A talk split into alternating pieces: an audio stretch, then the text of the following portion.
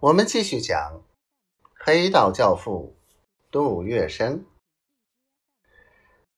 张啸林和杜月笙互瞥一眼，会意的笑了笑。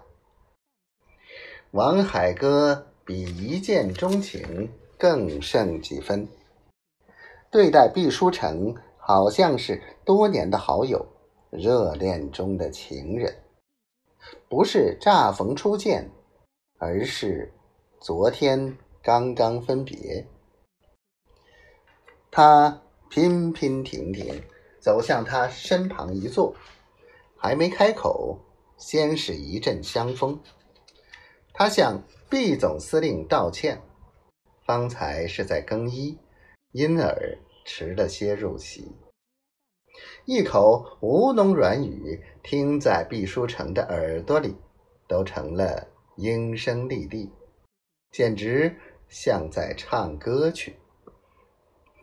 在席间受了富春楼老六的鼓励，毕书成不拘形迹，放浪形骸。在两位大亨面前，他千杯不醉，一次次的讲笑话，找人猜拳行令，时而又跟富春楼老六。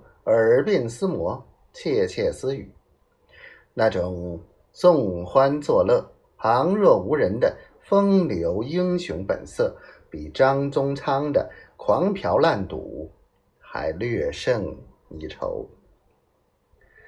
醉卧美人膝，行掌天下权。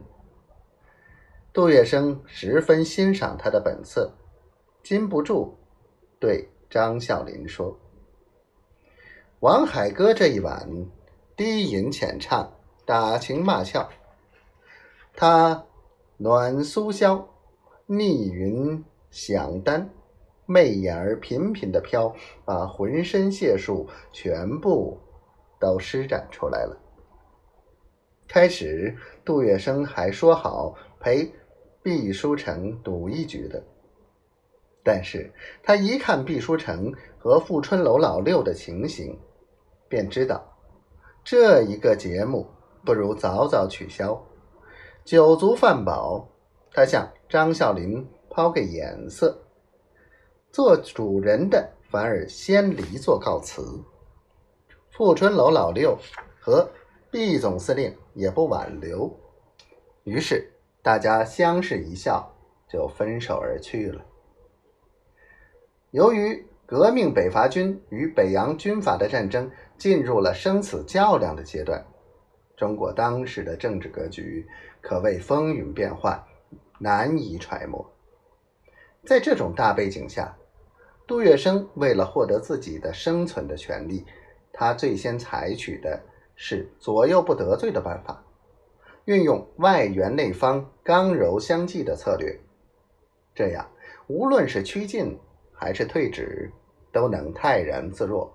静观风云变化，水来土掩，兵来将挡，随机应变，是高明的应对方法，也是他在乱世中安身立命的一项生存技能。